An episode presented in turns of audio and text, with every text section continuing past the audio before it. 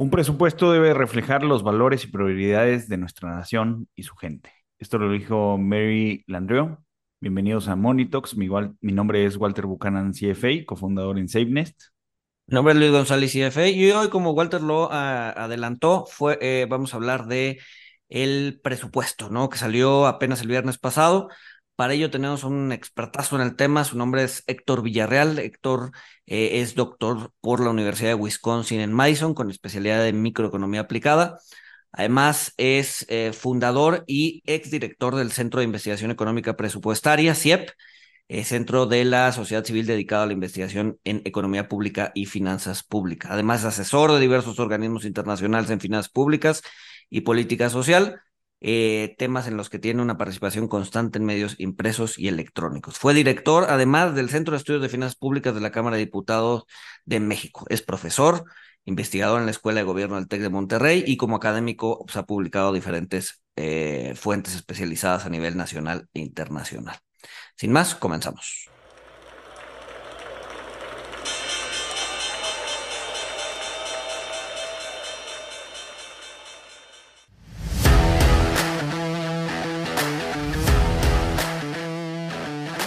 Monito, el otro lado de la moneda.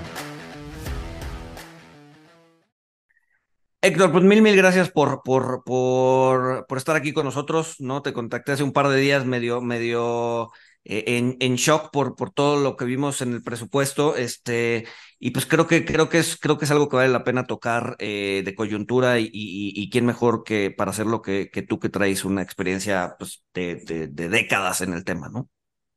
Luis Walter, les, les agradezco mucho la invitación, que sí, era, era un paquete que, que llegaba con ciertas expectativas. Eh, digo, le, decimos paquete económico, realmente es el presupuesto, son los tres documentos que lo componen, criterios generales de política económica, una iniciativa de ley de ingresos y un proyecto de presupuesto.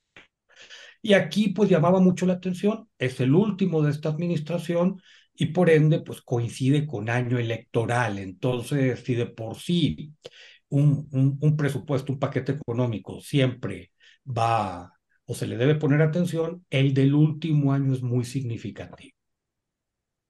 Ok.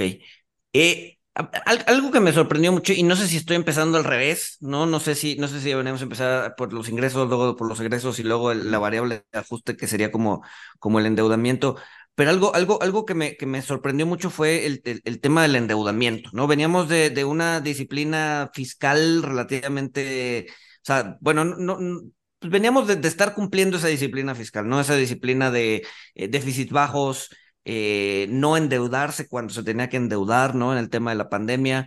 Eh, y ahorita estamos viendo un, pues un déficit, el, el más alto en, en, en décadas, ¿no? Entonces, eh, ¿a, qué, ¿A qué le atribuyes esto?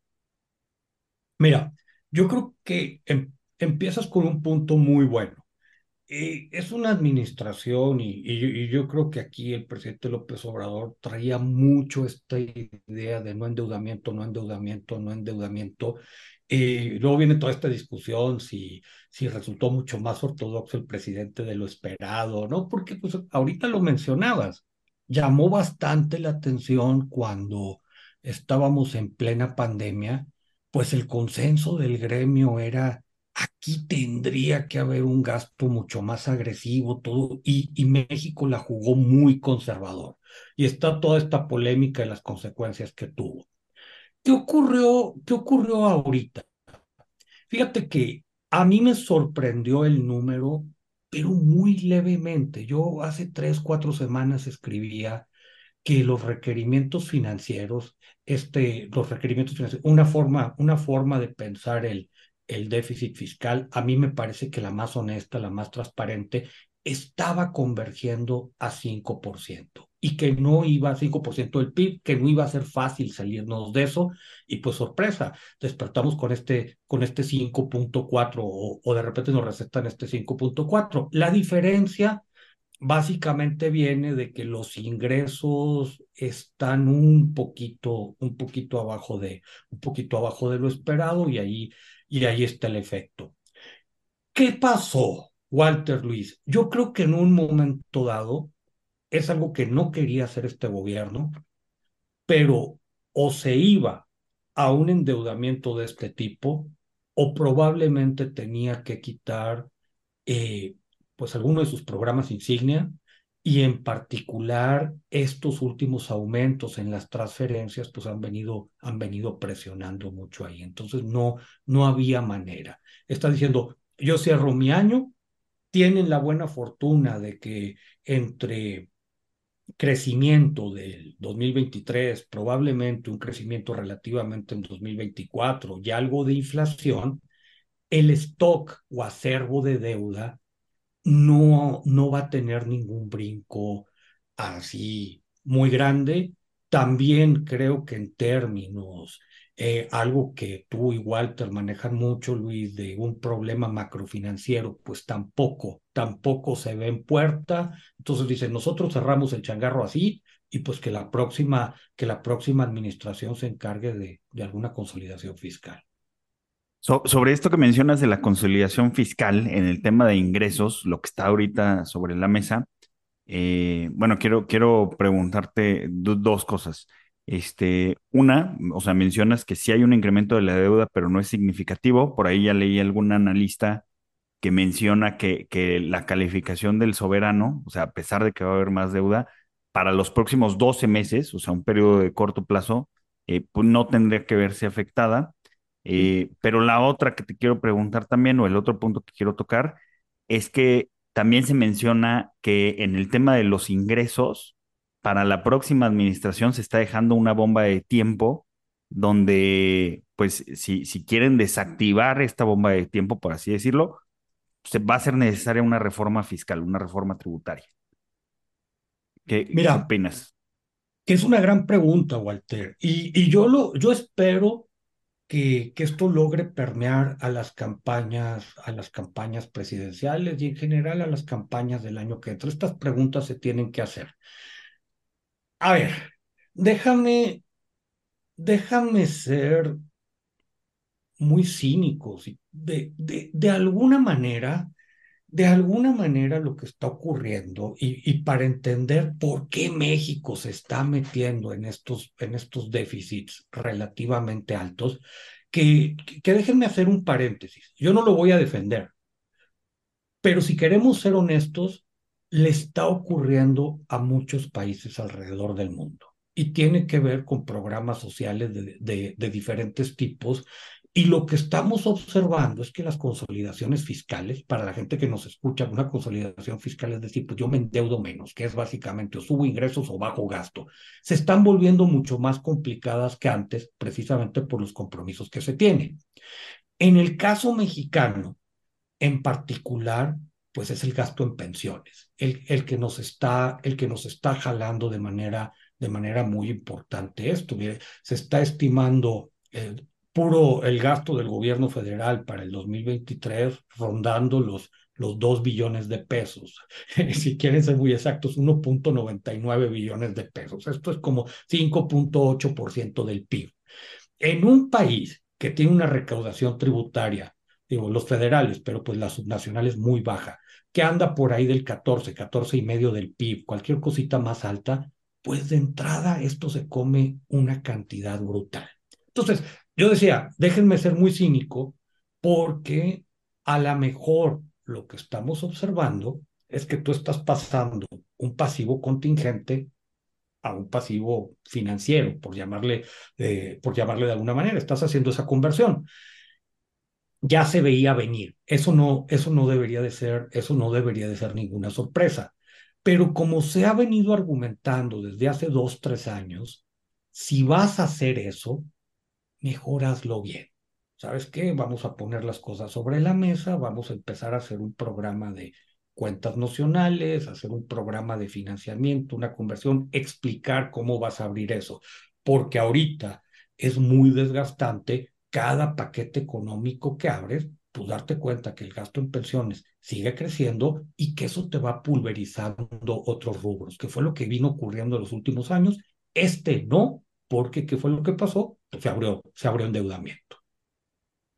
Entonces, digo, a ver, el, el, el, dinero es fungible, ¿no? Entonces no necesariamente va tagueado eh, deuda a endeudamiento, pero digo deuda a, a, a pensiones, pero podremos decir que ese, ese, ese 5% de déficit que estamos viendo, la mayoría se va a usar en pensiones. O sea, decías, decías que eran 2 billones, que es pues, más o menos eh, pues, lo que van a pedir de endeudamiento este año, ¿no? Entonces, si no fuera un tema de pensiones, ¿estaríamos con un presupuesto balanceado? Bueno, siempre se puede, siempre se puede usar el dinero, el dinero en algo y lo que tú dices es muy cierto, Luis. No hay un tag directo. Yo lo quisiera poner de esta manera. Si no te endeudas, no habría manera de cubrir las pensiones. Entonces, que yo, yo, no quiero, yo no quiero implicar, porque es muy cierto, de, de decir, pues sabes que estamos y no va a haber gobierno. Fíjate, a mí me llama a mí me llama mucho la atención, por eso yo quisiera que esta discusión fuera más explícita.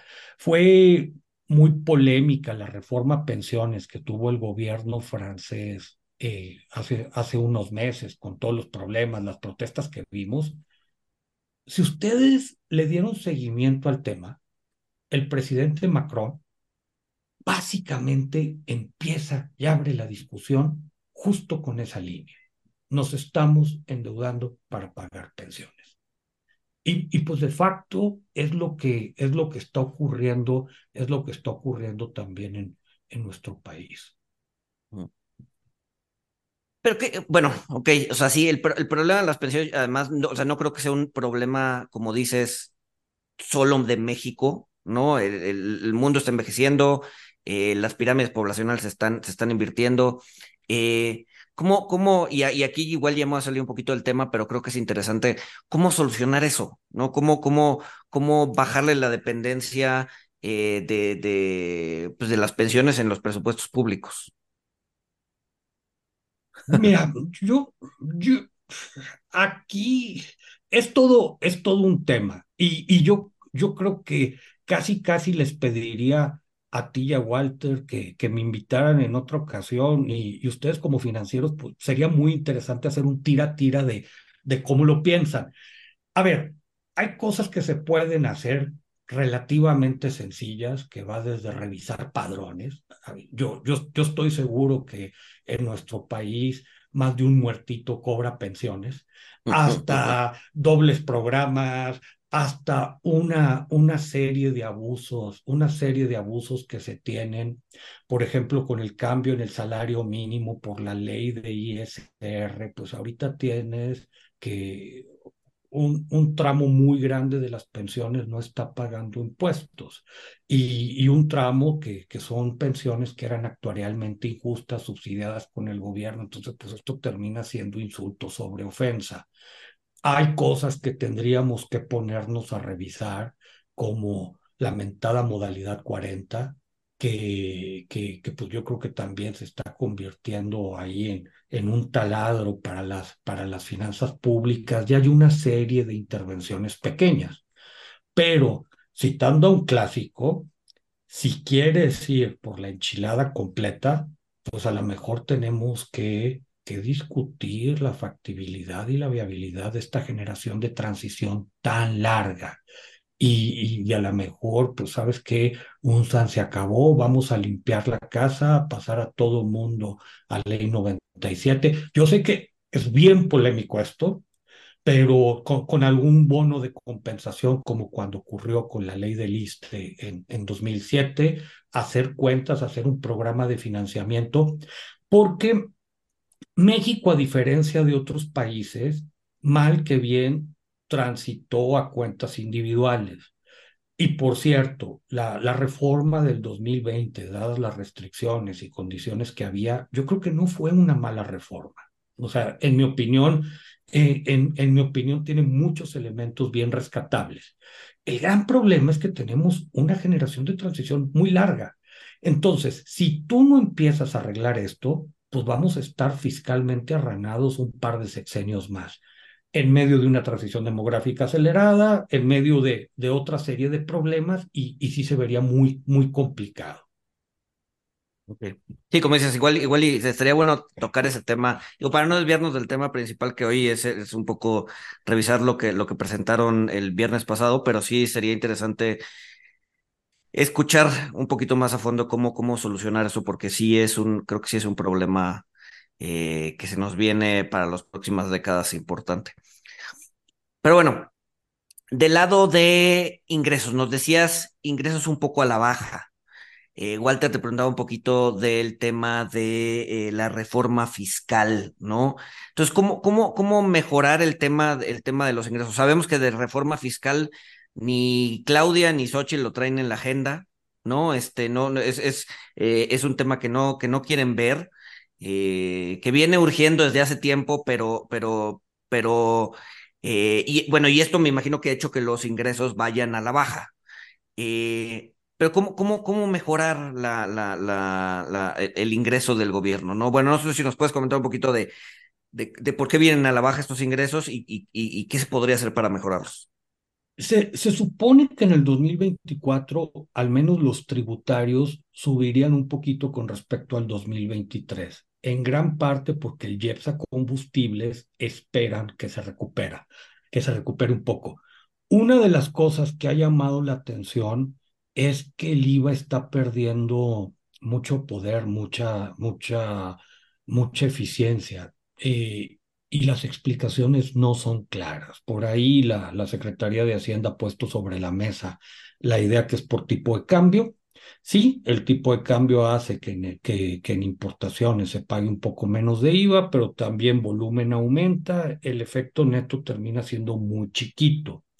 Entonces, pues habría que revisar qué está sucediendo, qué está sucediendo ahí. Y yo creo, y, y aquí la reforma fiscal, que sí debería de ser un tema, un tema obligado, Walter Luis, hay al menos dos enfoques que, que, que son, que, que, que son diferentes. Uno de ellos dice, a ver, vamos por la madre de todas las reformas. ¿Sabes qué? Vamos a poner sobre la mesa las cosas que nos gustarían cambiar y vas a revisar ingresos y vas a revisar gastos y vas a revisar propósitos y vas a poner objetivos centrales y, y a lo mejor hablando de deuda, eh, pues hace falta una modernización o ayornamiento de la Ley Federal de Presupuesto y Responsabilidad Hacendaria Vamos, vamos diciendo qué, queremos a nivel subnacional, vas por todo. A muchos es lo que más nos gustaría. Dicho lo anterior, corres el riesgo que poniendo tantos fierros en la lumbre, la economía política se vuelva sumamente compleja, con muchas alianzas no santas por ahí, donde dice, ¿sabes qué? Se, se te terminaron uniendo intereses de todos sabores y colores y te van a bloquear. Entonces, una, la otra alternativa es, pues vámonos modularmente y empiezas a tratar de, empiezas a tratar de arreglar cosas. A ver, pues cómo, cómo le subes, cómo le subes la, la, la eficiencia al SAT, eh, de que de, de, que suba, de que suba recaudación, te pones, te pones a combatir evasión. Después, al mismo tiempo, revisas los gastos fiscales o llamadas renuncias recaudatorias. Hay algunas relativamente sencillas, aún sin meterte con el IVA en alimentos, que, que, que es muy polémico. Hay otras cosas que, que, que si las arreglas, pues podrías agarrar otro medio punto otro medio punto de PIB por ahí. Después eh, está la cuestión de qué hacer a nivel subnacional, donde hay oportunidad de, una gran reforma, que, no es disparatada. Fíjate que ahorita les comento que se está discutiendo una cosa que se llama nuevo modelo hacendario estatal para la cohesión social. El nombre está muy rimbombante, pero ya 25 entidades federativas firmaron, les está ayudando la delegación de la Unión Europea. Viene un proyecto de cuatro años donde se van a estar haciendo intervenciones, intervenciones muy puntuales. Entonces, ahí también pues se van a tener que subir los estados por, por lo que se viene para, para los próximos años. Y hay unos impuestos muy lógicos. A ver, vamos a tener que hablar de prediales en este país. Y, y, y, es uno de los que más oportunidad tiene. Si ya entrados en gasto, pues, revisemos tenencias, a lo mejor con otro nombre, de otro tipo, modernizada, a lo mejor impuestos cedulares. También por ahí por ahí hay algo. Entonces empiezas a agarrar, empiezas a agarrar rumbo. Okay. Entonces, o sea, digamos que eh, una, una reforma eh, pues, estatal de, de, de final, o sea, de, de una reforma en, en, en el sentido de, de, ingresos estatales podría ser mucho más sentido o sería mucho más viable que una reforma federal? Sí, es yo lo que creo entendí. que van juntas. Okay. Yo, yo, yo, yo creo que van juntas y, y es, es hasta ponerse, es hasta ponerse de acuerdo por quién va a invertir en infraestructura. Van muchas cosas de la mano, Walter Luis. Por ejemplo, eh, viene la discusión de financiamiento a salud. ¿Qué queremos y qué vamos a hacer? Pues, ¿Qué vamos a hacer por ahí? Ya se están poniendo sobre la mesa dos, tres alternativas. No neces o sea, son, tienen diferente diseño, todas van más o menos de la mano en el sentido de cómo, cómo financiar salud, pero por ejemplo, una de las opciones que se está manejando es que las entidades federativas se queden con atención primaria en parte apoyado con el FASA, que, que es una transferencia, es una, es una aportación por, por, ramo 33, pero también tendría que estar reforzada con ingresos propios. Y a lo mejor ahí pues el predial tiene un rol, un rol importante. Me van a decir, oye, pues mira, es que el predial, cuidado, doctor, es municipal.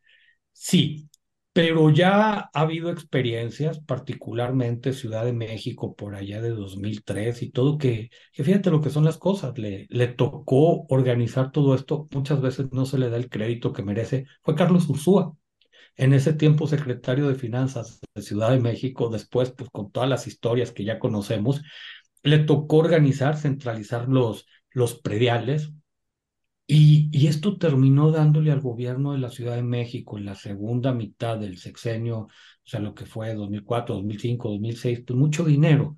Guanajuato trae una experiencia reciente más o menos, más o menos en, en la misma línea. Centralizas, organizas prediales y participas a, a los municipios o, o alcaldías. Y, y, y, ahí hay, pues hay unos recursos muy interesantes y se pueden hacer otras cosas. Pero a nivel estatal sí tendríamos, y a nivel federal pues va a ser lo mismo. Si tú vas a tratar de subir ingresos y no le queda claro a la ciudadanía qué gana con esto, pues van a ser reformas tremendamente impopulares. Sí. sí, claro. Sí, claro. Ahora, de, ese es un poco del lado de ingresos. No sé, no sé si, si hay algo o hay algo que te haya llamado la atención en este presupuesto, algo, eh, no sé, tipo, tipo el déficit de, de, de 5.4, no sé si algo te haya llamado o algo fuera de línea que no te haya cuadrado en, en los números que presentaron en el lado de ingresos. O también alguna, alguna cuestión con, con eh, o sea, de, de, que creo que está ligado con el lado de ingresos también, este, pues está el tema de Pemex y qué se va a hacer con Pemex. Claro, Walter. Y, y, yo creo que yo creo que ese es un tema, yo creo que ese es un tema bien fuerte, porque en, en esta administración ha habido dos raseros. Y, y, y, el trato de Pemex, o sea, yo, yo me atrevo a decir que, que Pemex fue uno de los grandes fracasos económicos de esta administración.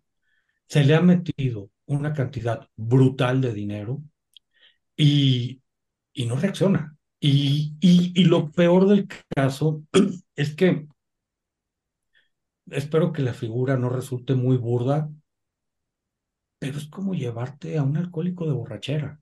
O sea, y esto, esto que ha pasado con Pemex, se le da dinero, se le da dinero, no se le pide nada, que incluso nos complica un horizonte de mediano plazo, porque si se dieron cuenta, una, eh, que, que a lo mejor esto creó un poco de confusión durante el fin de semana. Por un lado, el gobierno federal va a absorber como 140 mil millones de pesos de deuda de Pemex, sí. pero se habla de un supuesto balance cero. Ahora, este balance cero para Pemex es bien generoso porque lo que le están diciendo es, no te endeudes, o sea, yo voy a absorber esto no te quedes con parte de esa deuda, no, no, no subas tu acervo, tu stock de deuda, no, yo por este monto me lo tienes que quitar, por eso se habla de, de que queda, de que quede en términos de un balance cero y que los saldos históricos no tendrían un aumento por ese componente. Pero además, además, además, además, le estás bajando otra vez los DUCs los derechos de utilidad compartida estaban en 40, ahora se van a 35. Entonces, esto se comentó muy poco durante el fin de semana, pero si ves la proyección de ingresos que hace la Secretaría de Hacienda para los siguientes cinco años, es lo que le obliga la Ley Federal de Presupuesto y Responsabilidad Hacendaria, solo cinco años, lamentablemente, ves cómo los ingresos petroleros del gobierno, quitando a Pemex, van cayendo y se vuelven muy pequeños, alrededor de 0.8, 0.9, del PIB. Si a esto le agregas, y, y yo me quiero esperar al, al, análisis de pensiones que hace CIEP cuando descomponen, cuando, cuando, cuando descomponen así todos los elementos, que el gobierno federal cubre una parte de las pensiones de Pemex, la, la verdad es que nos vamos a quedar con una renta petrolera diminuta. Entonces, en términos prácticos, la renta petrolera de este país ya es de Pemex. Y, y lo, lo, lo cual, pues, en mi opinión, debería de ser motivo de escándalo y, y, y, pues casi nadie dice nada. Casi, casi nadie dice nada. Todavía insulto sobre ofensa, ya casi no va a haber renta petrolera y esta empresa productiva del Estado sí representa riesgos para el sistema completo. Entonces, pues es un muy mal negocio desde donde, donde se le vea. Y creo que ahí se perdió un sexenio. Me, me, me, llama la atención eso que dices, ¿no? Yo, yo hubiese pensado, eh, o sea, porque, a ver, esta administración ha bajado el DUC, creo que del 65 al 35, del 60 al 35, una cosa así, ¿no? Sí, sí, sí. Este, hubiera pensado que lo verías positivo, ¿no? Que, que, el, que, el, que el presupuesto no dependiera tanto de las rentas petroleras, eh, sería en cierta medida eh, positivo, porque antes, antes lo, que, lo, que, lo que se veía era como Pemex, este, este, este cash cow, ¿no? Este, este, esta vaca de, para ordeñar dinero, eh, en donde el gobierno sacaba recursos, recursos, recursos, recursos, y viene desde, creo que viene desde Calderón, ¿no? En donde se le dejó de meter un peso a Pemex y, y, y empezó a bajar, bajar, bajar la, la digamos que la calidad y, la mantenimiento de la petrolera, ¿no? Eh, el hecho de regresarle los recursos a Pemex para que pues, pueda ser una empresa relativamente estable o relativamente no dependiente del Estado, yo pensaría que, que, eso sería positivo. La, la, parte de riesgos, creo que sí, sí, sí, sí, estoy un poco de acuerdo, ¿no? El hecho de que está absorbiendo recursos y no está, pues ahora sí que no está eh, retribuyendo nada al Estado, ¿no? Es más bien como chupa, chupa recursos, pero no, pero no, pero no regresa nada, ¿no? Entonces, no sé, no sé si, si, si lo estoy viendo, no sé, no sé si mal o, o, por, por, por, por, por qué ¿Por qué no es bueno que el eh, presupuesto deje de depender tanto del petróleo? Mira, yo creo que las finanzas alrededor de Pemex siempre han tenido varios mitos, varios mitos por ahí. Y, y, y me parece que se, que se desperdició para otro trato la, lo que fue la, reforma energética de 2014, de 2015, a mí de entrada no me gusta nada que Pemex esté en la iniciativa de ley de ingresos y en el proyecto de egresos, de confunde mucho. Dicho lo anterior, y, y, y esto fue algo con, con lo que jugó mucho, sobre todo la izquierda en el país, decían, es que Pemex está quebrada porque la saquearon. Y es una historia parcialmente cierta, nada más que tú te acuerdas de estos derechos brutales, estos impuestos, se le sacaba mucho dinero a Pemex, pero también se le regresaba bastante porque de repente el gobierno federal pagaba su inversión, además de lo de las pensiones, y esto luego pagar su inversión era un maquillaje que permitía la Ley Federal de Presupuesto y Responsabilidad Hacendaria porque pues así no se consideraba déficit. Entonces terminaba todo, terminaba todo muy, muy, muy, muy, muy, muy enredado. A mí me parece que desde hace unos años una victoria cultural fue la renta petrolera no es de Pemex, la renta petrolera es de México. ¿Por qué? Porque tú sacas un barril de petróleo y pues eso es algo que ya, que ya no se tiene. Y, y, entonces sería cuestión de ponernos, de ponernos a revisar y decir, bueno, ¿cuánto es una renta petrolera justa y con algún estándar internacional con cuánto se debe quedar la empresa? Creo que ya estamos muy por abajo, ya estamos muy por abajo de eso.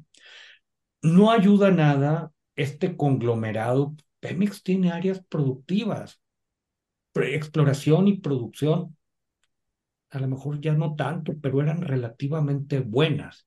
Refinación, pues es un desastre. O sea, es, es, es un desastre. No hay un solo culpable, creo que, pero, pero pues ahí están y esto, y esto sigue creciendo. Entonces, despetrolizar las finanzas públicas eh, a mí me parece algo razonable cuando dices, a ver, pues es que la gran mayoría de los estados en el mundo se financian vía impuestos. O sea, entonces dices, eso está muy bien, pero eso no quiere decir que la renta petrolera se la pueda quedar Pemex y hacer lo que quieran con ellos. creo que sería una transferencia de recursos del país a un grupo muy pequeño también bastante, bastante injusto. Sí, claro. Sí, claro. Oye, Pero sí, como dale, dale. Hablando, hablando de eh, otras partes importantes del de, el presupuesto, eh, para aprovechar el tiempo eh, que te tenemos como, como invitado, ¿qué, ¿qué, nos puedes decir sobre el presupuesto para la Secretaría de Salud? que pues ya, ya ha hecho varios encabezados donde pues mencionan que presenta un recorte de, de 55.8% eh, contra el presupuesto de, de 2023. Eh, ¿A qué se debe este, este recorte y cómo va a afectar a futuro? Mira, en el neto, sí, que fue, qué bueno que lo traigas, Walter, porque fue uno de los datos que más confundió. Es que hay un presupuesto que manejaba la Secretaría de Salud, que ahora con la creación o expansión de IMSS Bienestar va a empezar a administrar el IMSS. Entonces fueron unos recursos que salieron de la Secretaría de Salud y se pasaron hacia el IMSS. En el neto, el presupuesto de la Secretaría de, de Salud, el gasto público en salud de 2024 versus 2023 crecería, si no me falla la memoria, como 5%. Está bien, pero es muy poquito. Entonces, eh, de nuevo, las redes se calentaron mucho con el tema el fin de semana, unos atacando, yéndose muy con la finta de, pues es que la Secretaría de Salud, que, que yo veo algún aspecto positivo ahí. Eh, esto que voy a decir no le va a gustar a la Secretaría de Salud, pero a lo mejor la Secretaría de Salud es más un rector que realmente el dueño de los fierros. El dueño de los fierros en este país, en ese sector, es el IMSS, que a lo mejor nos pavimenta el camino para una serie de reformas que serían muy interesantes y positivas, unas polémicas. Por ejemplo, pues a lo mejor ya llegó la hora del ISTE fusionarlo con el IMSS. O sea, no, estos, este sistema tan, tan partido quizá no haga mucho sentido y es hay que cambiar la ley, sí, pero es un cambio relativamente, relativamente menor. Y yo, yo, creo que, yo creo que ese sería uno de los más importantes, ver cómo eh, también yo creo que ya es un momento de quitarle al IMSS servicios como estancias infantiles, guarderías, etcétera, etcétera, quitarle el problema de pensiones, quitar, o sea, un IMSS especializado en salud, que esté absorbiendo estas otras cosas y que sea uno de los subsistemas, ya lo es, pero pues probablemente el subsistema que atienda desde el sector público a todo mundo, a todo mundo que esté en la formalidad y buscar otro subsistema, quizás es sin bienestar, quizá vaya a terminar siendo otra cosa, que vaya convergiendo en, con, el paso, con el paso de los años a un sistema más unificado. Yo creo que es de las discusiones del otro sexenio. Más aún, yo creo que la gran discusión social del próximo sexenio va a ser salud. Eh, México gasta muy poco como sector público. No se ve una gran expansión de recursos en corto, mediano plazo. Entonces sí nos tenemos que preguntar, bueno, ¿qué vamos a hacer ahí? Y, y, y va a ser una reforma bien interesante. Y yo creo que para ustedes, especialistas, va a ser una reforma muy financiera. Sí, hay que, hay que jugar bastante con instrumentos posibles. Entonces, digo, resumiendo un poquito, sobre todo los números y los encabezados, eh, en realidad no se bajó cincuenta y tantos por ciento la salud, simplemente fue un cambio de rubro y en el neto terminó subiendo 5%, que sigue siendo poco que, que sí, pues, viene siendo poco porque veníamos de una base muy baja. Sí, claro. Pero sí contrasta mucho con, con los encabezados, ¿no? Que por sí ponían 55%. En realidad sí, cada, cada quien se dejó ir. Es como, digo, ha habido cosas que a mí me ha llamado mucho la atención. Gente que te dice, a ver, le llevó al, al, a los gobiernos anteriores décadas que la deuda llegue a 10 billones de pesos y en esta administración subió 6 y ya estamos en 10. O sea, dices, a ver, pues eso no se hace así, ¿verdad? Eh, incluso no tomaban en cuenta ni inflación, por Dios. Sí, claro. Y tienes que poner esto como, como porcentaje. Entonces, sí, hubo tirios y troyanos, hubo mucha estridencia el fin de semana. Sí, claro.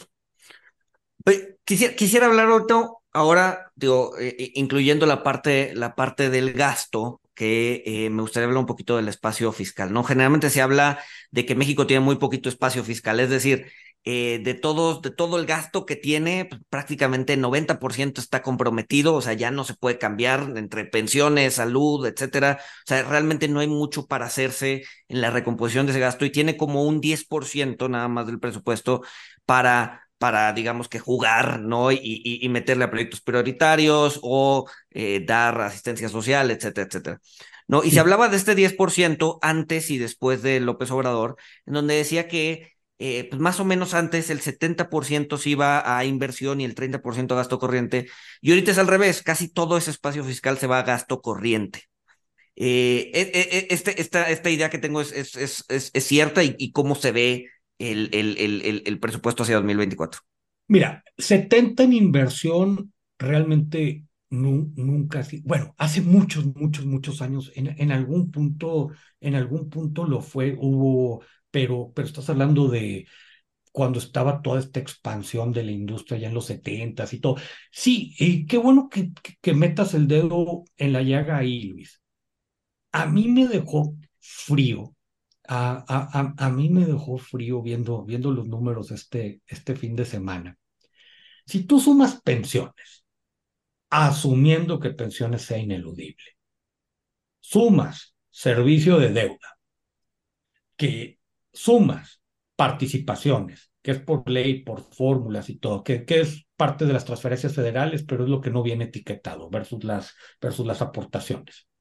Entonces, estábamos, estábamos hablando de 5.8, 3.7, más 3.7, daba por ahí como un 13.2% del PIB. Los ingresos tributarios proyectados son 14.5. Entonces, entre pensiones, participaciones, servicio de deuda, te estás comiendo arriba del 90% de los ingresos tributarios. 91%. Imagínense. Y no nos hemos puesto, no nos hemos puesto a hablar de educación, de seguridad, de salud, administrativos, etcétera, etcétera, etcétera. Entonces, incluso por ahí, la, la directora del CIEP hablaba el fin de semana de un espacio fiscal que pareciera ya ser negativo, que, que, que, esto de, de, de miedo. Y no nos sorprende que que pues estamos utilizando, y era uno de los temas con los que empezábamos la charla, pues estamos usando endeudamiento para financiar gasto corriente. Vi que tú también tuiteaste por ahí sobre esos temas, Luis, y pues sí, pues, pues estamos, eh, estamos utilizando endeudamiento. Entonces, sí hay un problema, sí hay un problema de, de espacio fiscal que, que va a requerir tejer muy fino y, y que complica bastante las consolidaciones fiscales a, a mediano y a largo plazo, sin una discusión más de fondo. Si ustedes se fueron a revisar los documentos de Hacienda, pues de repente Hacienda te dice, no, mira, ¿sabes qué? Es que el próximo año yo te voy a bajar requerimientos financieros en lugar de este 5.4, pues te lo voy a bajar a 2.7, 2.8. Te pones a revisar un poquito más fino y pues básicamente está asumiendo que la inversión pública en infraestructura se vaya casi a cero. Pues eso no puede ocurrir. Entonces, eso no, eh, eh, eh, fíjate lo que son las cosas, no, no te está diciendo voy a dejar de financiar gasto corriente, no, no, es voy a dejar de pagar infraestructura. En teoría, estaríamos incumpliendo la Ley Federal de Presupuesto y Responsabilidad Hacendaria, pero, pero pues no, no ha sido uno de los temas. Claro, que es, eh, o sea, es, es, esta idea de que, de que ya todo el espacio fiscal, si es que hay, se está yendo a, sí, a gasto, a gasto corriente, a gasto, a gasto que, que no es de inversión, ¿no? Y, y apuntarle un poco la idea de que la inversión del gobierno viene pues a la baja desde hace ya desde hace mucho tiempo, ¿no? No, o sea, no es un tema de esta administración, pero ya viene a la baja desde, pues creo que incluso desde el mismo Calderón, ¿no? Con Calderón alcanzó a subir, alcanzó a subir un poco, si recuerdo bien, fue en la segunda mitad del sexenio o, o tercer, cuarto, quince año y luego ya empezó, ya empezó a bajar otra vez. Sí. Sí, sí, sí. Eh, pues no sé, no sé, Héctor, a ver, creo que ya tocamos algo del gasto, algo del ingreso, algo del endeudamiento, eh, tocamos Pemex, eh, algo que se nos esté escapando. Mira, hay tres, cuatro temas muy puntuales que, que, que ojalá que, que sí veamos en las campañas. A, a mí me preocupa, por ejemplo, gasto en educación. Yo creo que eh, así, han sido rubros muy, muy, muy, muy, muy, muy castigados. Entonces yo creo que ahí traemos, ahí traemos rezagos, rezagos importantes y, y se ve en, en, la educación pública en casi todos, en casi todos sus niveles. De alguna manera, el sector privado pasa algo similar a salud, pues el sector privado entra al quite el problema es que para, para los grupos de menores ingresos, pues los castigas mucho con eso. Los, los, los, los, castigas, los castigas mucho con eso. Entonces, no, es un tema que ya algunos especialistas, y esto me pone triste si me perdonan la expresión, pues ya lo dan por perdido. Dicen, pues, ¿sabes qué? No, no vamos, no vamos a salir de ahí. No, pues sí, sí, se tiene que ver cómo, se tiene que ver cómo salir de ahí. Me preocupa, digo, a lo mejor también mucho con el sesgo de economía poblacional, esta, esta incidencia entre generaciones.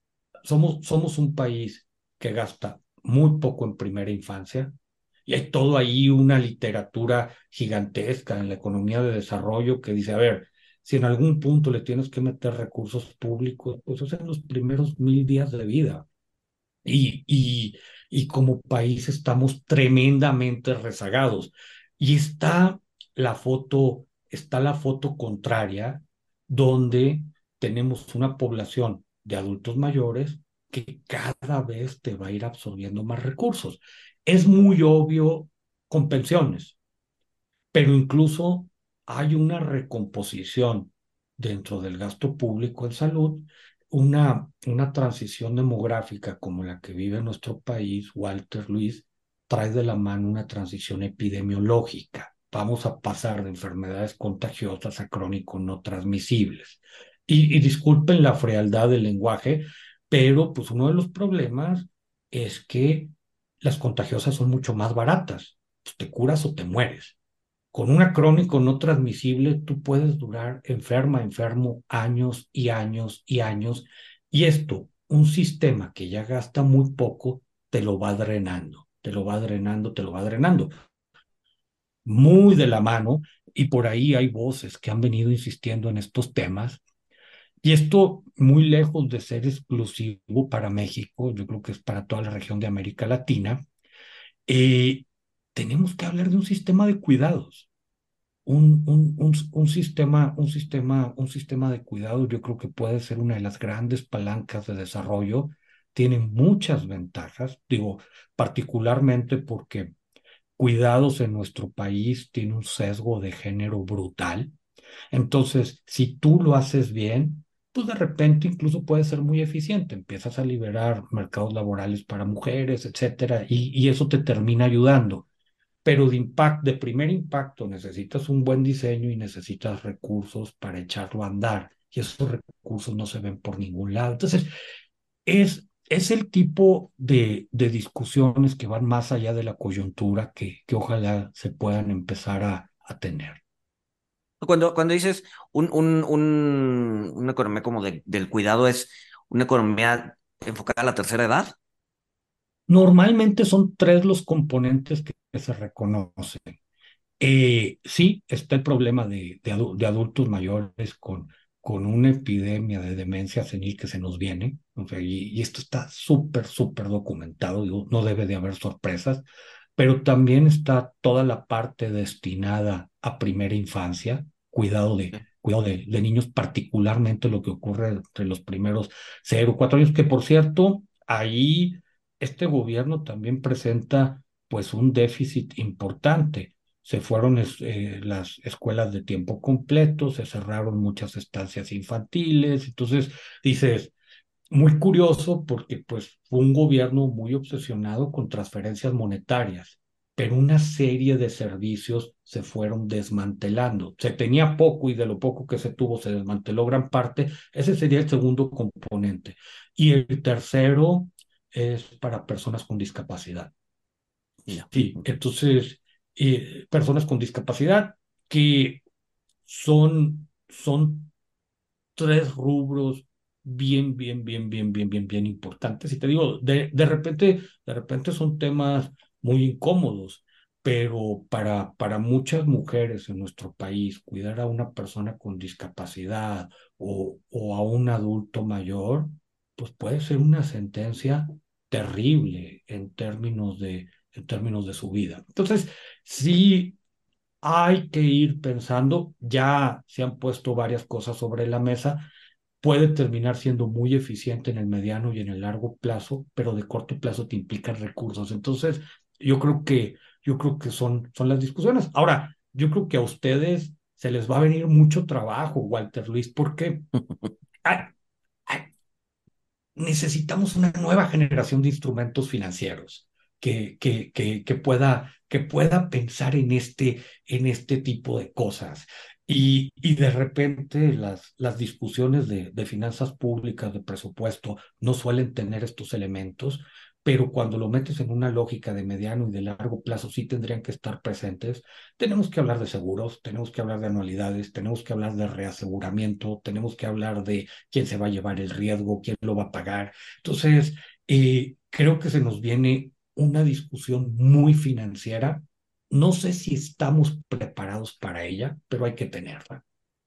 No, y a ver, y, y mucha chamba también implica pues muchas oportunidades de, o sea, a ver, si al final del día eh, lo que mueve a, a, a, a la economía es, es, el, es el, digamos que el, el interés financiero, el interés económico, el interés de hacer dinero, ¿no? Siendo muy fríos, pues hay, hay oportunidades de negocio interesantes, ¿no? Muy eh, interesantes. Eh, o sea, no, no, no, no solo es dejárselo al gobierno, sino hay, hay, hay un nicho eh, de, de, la economía plateada que le dicen, o la economía de los primeros años, eh, muy interesante, en donde se puede abrir negocios pues, bastante rentables y que además ayuden a lo social. Completamente, completa, completa, completamente. Y, y yo creo que a querer y sin ganas vamos a tener que transitar por ahí. Claro, claro. Me gustaría igual a, a terminar con, con, con, con, con otro mito, ¿no? Que, que, que no sé, tengo, tengo sentimientos encontrados de si, si, si, si es verdad o no, ¿no? Pero también muchas cosas que, que, que llegaron a los headlines en, de, durante el fin de semana es déficit de 5.4%, ser esperado porque es año electoral, ¿no? Es, ¿qué, qué, ah. qué, qué, tan, ¿Qué tan cierto lo ves?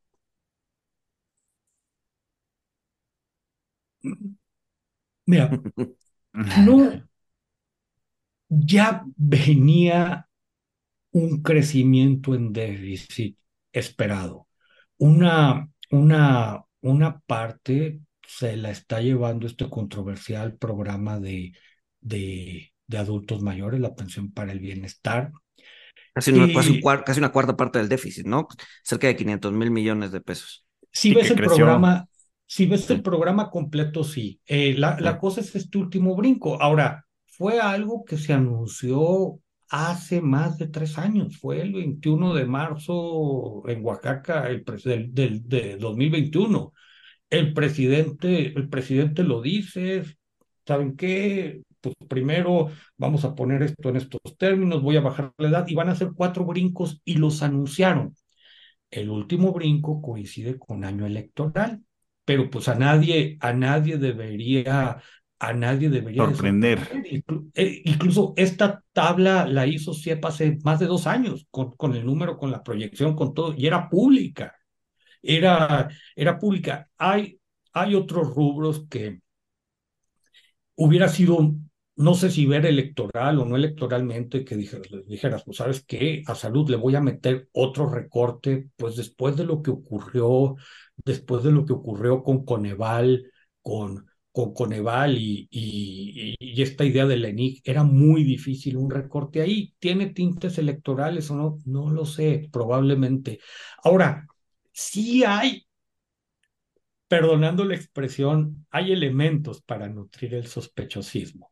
Hasta, hasta el día de ayer, les cuento, les cuento algo que a lo mejor pues nada más la gente que se dedica a finanzas públicas, pero, pero no deja de ser un poco de desaseo no se habían publicado las bases en datos abiertos.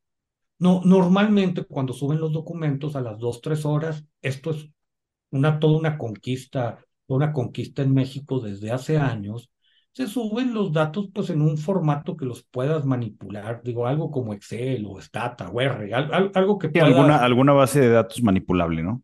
E, exactamente, Walter, y esto se hace desde hace años. Hasta el día de ayer, no se habían subido los datos en ese formato. Ya, ya se subieron.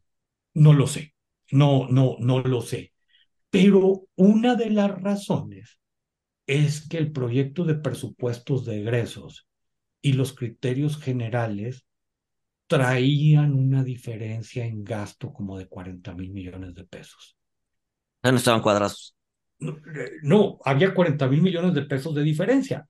Yo creo que fue algo que se decidió a última hora y no les dio oportunidad de, de cuadrar, de, de cuadrar todo, todo, todo el asunto. Entonces, te habla de decisiones, de presiones, de que, pues a lo mejor eso sí trae un sabor electoral muy fuerte.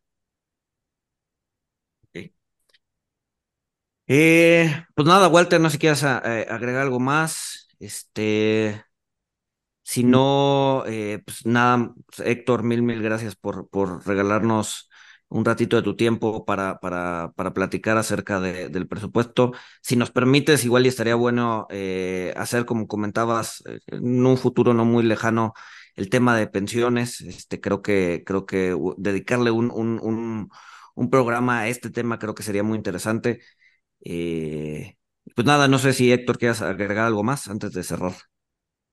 Solo, Walter, Luis, agradecerles mucho la invitación, un placer, un honor estar, estar con ustedes. Y, y, para la gente que nos escucha, eh, yo, yo ponía por, por ahí un tuit hace, hace tres, cuatro días. De, de repente, eh, junto a otras cosas que hemos visto, pues, pues el tema del presupuesto pareciera no ser tan sexy, pero, pero pues ojalá que, que se entendiera que, que tiene un gran efecto sobre la vida de las personas. Entonces, la recomendación es ponerle mucha atención al tema involucrar más a las personas. Y creo que parte de ese involucramiento es que simplemente no se entienden, ¿no? O sea, las mismas personas no tienen un presupuesto propio. ¿Por qué van a entender el presupuesto de la nación? ¿Por qué les va a interesar el presupuesto de la nación, no? Entonces, pues sí, ¿no? El, el eh, involucrarte eh, en, en, en, este tipo de temas, pues creo que es beneficioso para todos, ¿no? Y pues Sector, mil, mil gracias. Dale vamos a ver si, si en las campañas mencionan el, el, tema, esperemos si lo hagan de, de forma adecuada Este, pero bueno, pues mil, mil gracias, Héctor, por acompañarnos. Este, y pues, sin más, nos escuchamos el siguiente miércoles. Un placer.